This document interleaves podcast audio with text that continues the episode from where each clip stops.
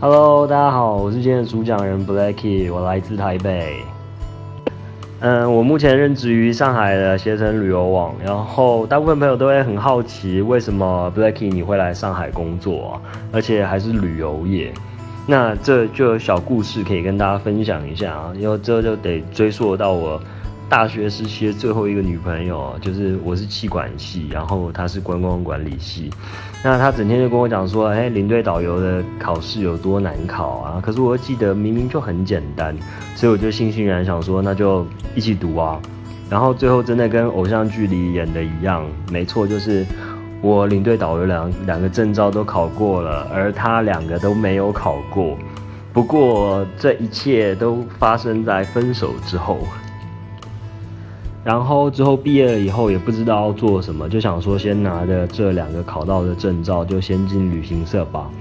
然后又刚好有机会外派到上海，然后 C Trip 这边又刚好有机会，所以就到了携程旅游网这边过来任职。当然除了这个观光系的前女友之外呢，也还有因为我本身就非常钟爱旅游，非常非常喜欢旅游。下面几个是我去过非常喜欢的地方。不过，我们今天是要介绍台湾哦，就是来上海以后，综合出那个内地人普遍对台湾的看法或旅游经验之后，给大家来推荐和介绍一些关于台湾的那些小事。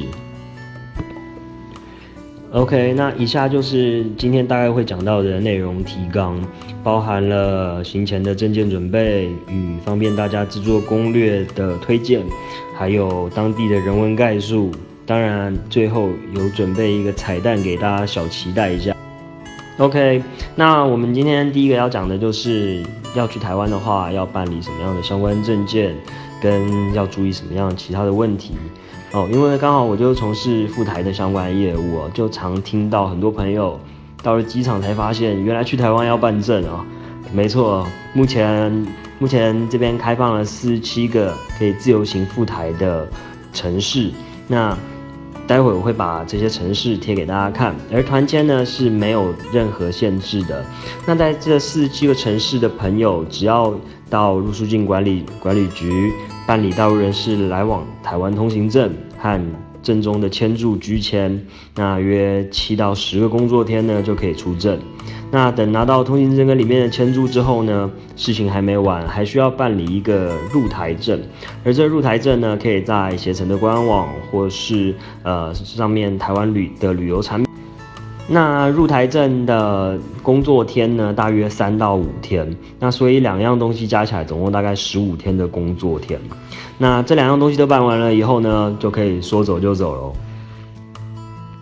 那再来，我们要讲的就是如何更好的欣赏和感受台湾的人文景观。相信大家周边都有朋友、亲人、闺蜜或兄弟之类的，之前去过台湾，而大家回来，你也会发现他们的评价哦都不一样。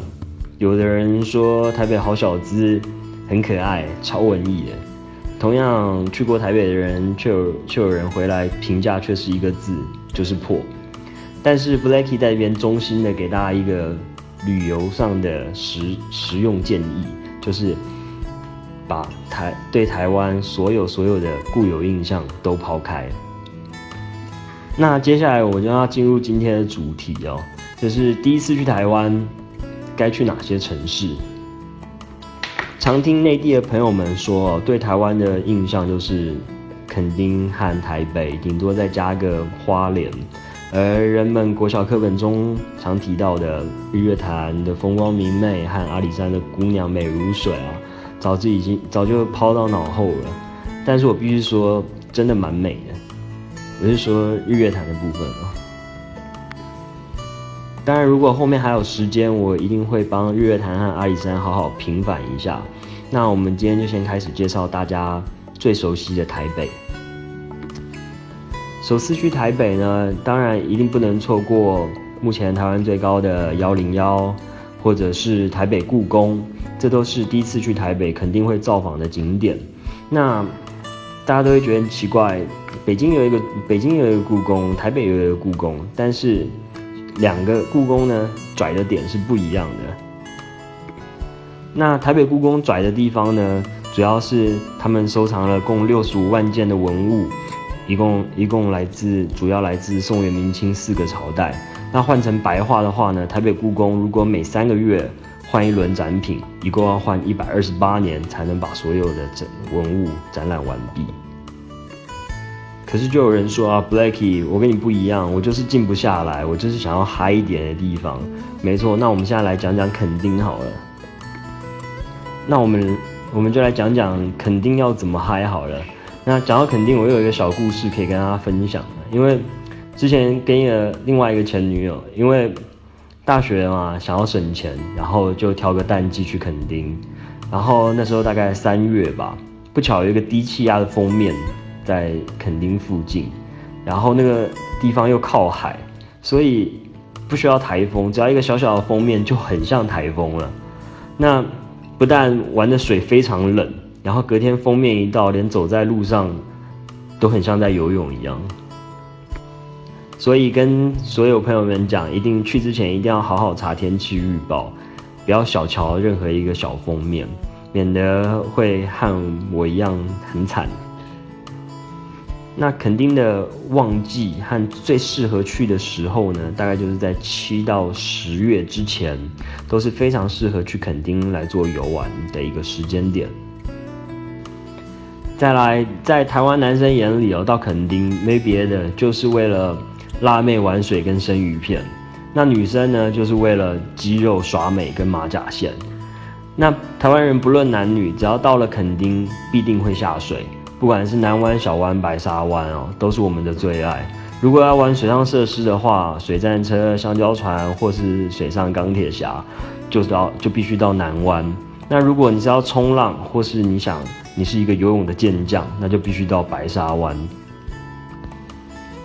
那如果你是闺蜜游，或者是你是情侣去垦丁呢，只想要纯纯的耍美、戏水或谈恋爱，那就必须到小湾了。那现在这两张照片呢，就是个人最爱的白沙湾了，因为那边的浪比较大，比较适合真正的爷们去那边戏水，然后风景呢也是堪称垦丁最漂亮的沙滩之一。